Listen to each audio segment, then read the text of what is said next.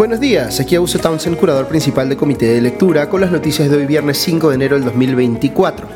Empiezo con la noticia positiva. Un grupo de científicos de la Universidad de Harvard y la compañía suiza Hoffman La Roche eh, ha desarrollado un nuevo tipo de antibiótico que es efectivo frente a una bacteria, la Acinetobacter eh, baumani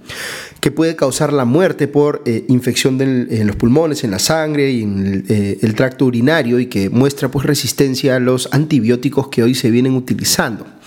Eh, en 50 años, según leo en CNN, no ha salido un tratamiento que pueda lidiar con esta bacteria en particular. De hecho, cuando veo los reportes de riesgos globales, eh, uno que preocupa mucho en el frente sanitario es justamente este tema de la resistencia a los antibióticos. Según la revista The Lancet, 1.3 millones de personas mueren al año por resistencia antimicrobial, que es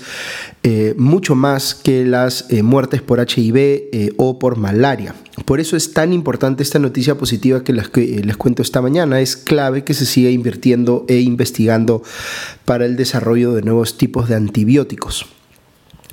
Ok, vamos con las noticias del frente político y lo más eh, desconcertante que hemos visto ayer es esta telenovela sobre la supuesta renuncia del ministro de Economía Alex Contreras. Se había empezado a especular fuerte que los eh, días de Contreras en el MEF estaban contados porque la presidenta Boluarte se había juntado, por ejemplo, anteayer eh, en Palacio de Gobierno con dos ex ministros de Economía, Luis Carranza y José Arista.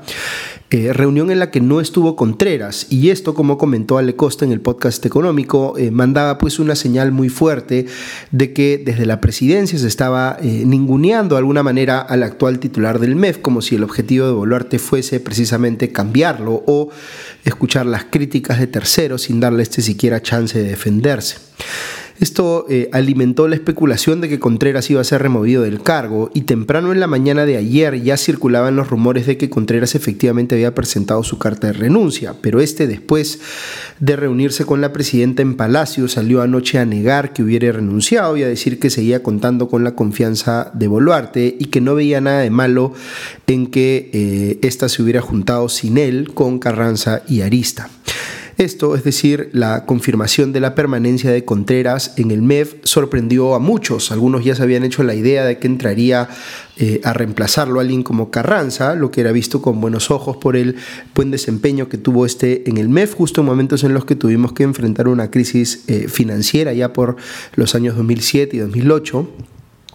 Otros interpretaron que lo que había hecho el propio Contreras es eh, sembrar o generar el mismo el rumor de que iba a renunciar para medir cuánto respaldo real tenía, considerando que eh, el miedo que podría existir en algunos sectores respecto de su reemplazo eh, en el cargo, digamos, que pudiese ser peor, de alguna manera lo iba a favorecer.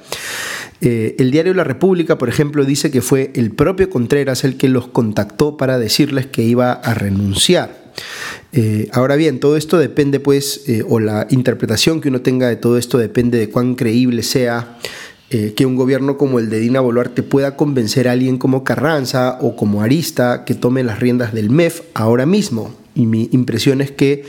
eh, esto no es eh, para nada fácil. Debe haber aparecido hacia el final del día, intuyo, un conjunto de voces diciéndole a Boluarte que era mejor quedarse con Contreras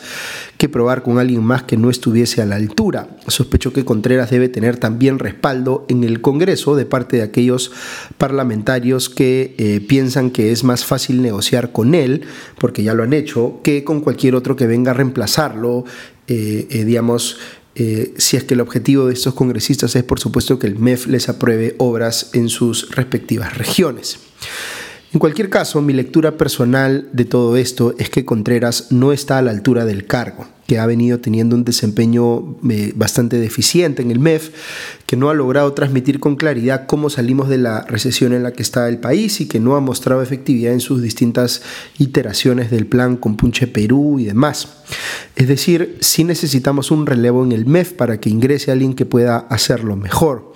La continuidad de Contreras, además, después de este amago de renuncia, deja al MEF en una situación de incertidumbre y fragilidad que es lo opuesto a lo que necesitamos para viabilizar nuevas inversiones. Así lo veo yo al menos, pero coméntenme eh, cómo lo ven ustedes. En fin, esta versión de que Contreras en realidad nunca pensó en renunciar fue secundada por el actual ministro de Salud, eh, César Vázquez, representante de Alianza para el Progreso en el gabinete, hay que decir, quien salió a eh, señalar que Contreras le aseguró por WhatsApp que no había dimitido del cargo. Paso a eh, otras noticias más bien del Frente Judicial. El quinto juzgado de investigación preparatoria aprobó finalmente un mandato de impedimento de salida del país por 12 meses, el pedido original era por 18, eh, contra el expresidente Martín Vizcarra, quien la Fiscalía acusa de haber recibido supuestamente 2.3 millones de soles en coimas de empresas constructoras cuando era gobernador regional de Moquegua. Por este caso están pidiendo para Vizcarra 15 años de cárcel. Entre tanto, la ex primera ministra del gobierno de Pedro Castillo, Betsy Chávez, seguirá eh, con prisión preventiva porque el juez Juan Carlos Checli ha rechazado su más reciente recurso para eh, ser eh, escarcelada. más por razones de índole procesal, porque dice el juez Checli que todavía no se ha cumplido el plazo establecido para poder reevaluar este caso. Eh, o este mandato. Eh, dicho sea paso, leo esta mañana en el comercio que la hermana de Pedro Castillo, Irma Castillo Terrones, ha presentado un recurso de agravio constitucional para que eh, el habeas corpus que ha interpuesto para excarcelar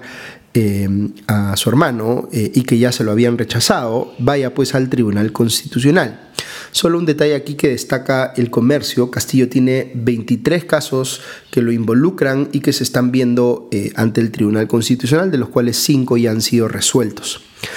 En lo que respecta a la suspendida fiscal de la Nación, Patricia Benavides, le siguen rechazando sus acciones legales en el Poder Judicial por esta cuestión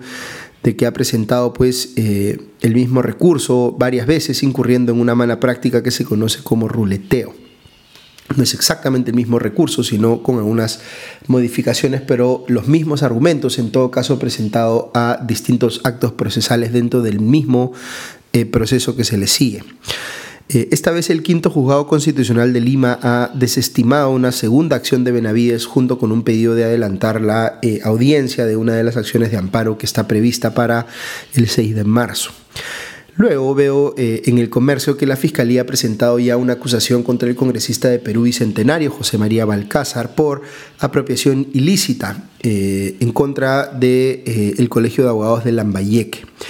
Eh, y pide también un año de prisión, eh, de, perdón, de prisión suspendida y cerca de 350 mil soles de reparación civil. Balcázar es el congresista más conocido por defender pues, las relaciones sexuales con menores de edad en la discusión que hubo sobre el matrimonio infantil en el Congreso. Pero aquí se le imputa haberse aprovechado indebidamente de los eh, ingresos del Colegio de Abogados de Lambayeque, que se quedó él eh, cuando era eh, decano de esta institución, en, lugar, digamos, de depositarlos en la cuenta bancaria institucional de esta entidad. Es una acusación bien grave. Recordemos que en lo que va de este Congreso, eh, al menos cinco parlamentarios en funciones ya han recibido sentencias condenatorias, según ha informado el comercio. Ok, cierro el podcast de hoy con dos comentarios. El primero es que estoy viendo eh, mucha información eh, en los medios sobre eh, oleajes anómalos que están llevando incluso a que se tenga que cerrar temporalmente algunos puertos en el litoral. sé que muchos de ustedes ya están disfrutando pues los fines de semana en la playa, así que un pequeño mensaje de mi parte pidiéndole a todos que se cuiden y que siempre vean al mar con respeto, sobre todo aquellos que van a la playa con hijos chicos. Eh, y lo segundo es que, como recordarán algunos, esta semana la empezamos con una reflexión especial eh, en el podcast a propósito de una polémica que se había originado por una columna del politólogo Alberto Vergara eh, y otra del presidente de Ipsos Perú, Alfredo Torres, que reaccionaba a la primera específicamente al cuestionamiento que hacía Vergara sobre lo que consideraba una falta de compromiso del sector empresarial peruano con la defensa de la democracia. Eh, a lo largo de la semana he estado intercambiando mensajes tanto con Alberto como con Alfredo, a quienes conozco eh, ya hace algún tiempo, eh, y quienes escucharon por supuesto el comentario del lunes y tuvieron coincidencias y discrepancias con lo que dije, lo cual está muy bien. esta es una discusión importante, como les comentaba el lunes, así que aprecio que se hayan tomado el tiempo de discutir estos temas conmigo Y también eh, aprecio los comentarios que me han enviado algunos de ustedes que eh, les interesa debatir sobre esto. Mañana en mi columna en el comercio voy a profundizar más en este tema, así que estén atentos si les interesa leer más al respecto. Ok, eso es todo por hoy, que tengan un buen día y un buen fin de semana y ya nos escuchamos pronto. Adiós.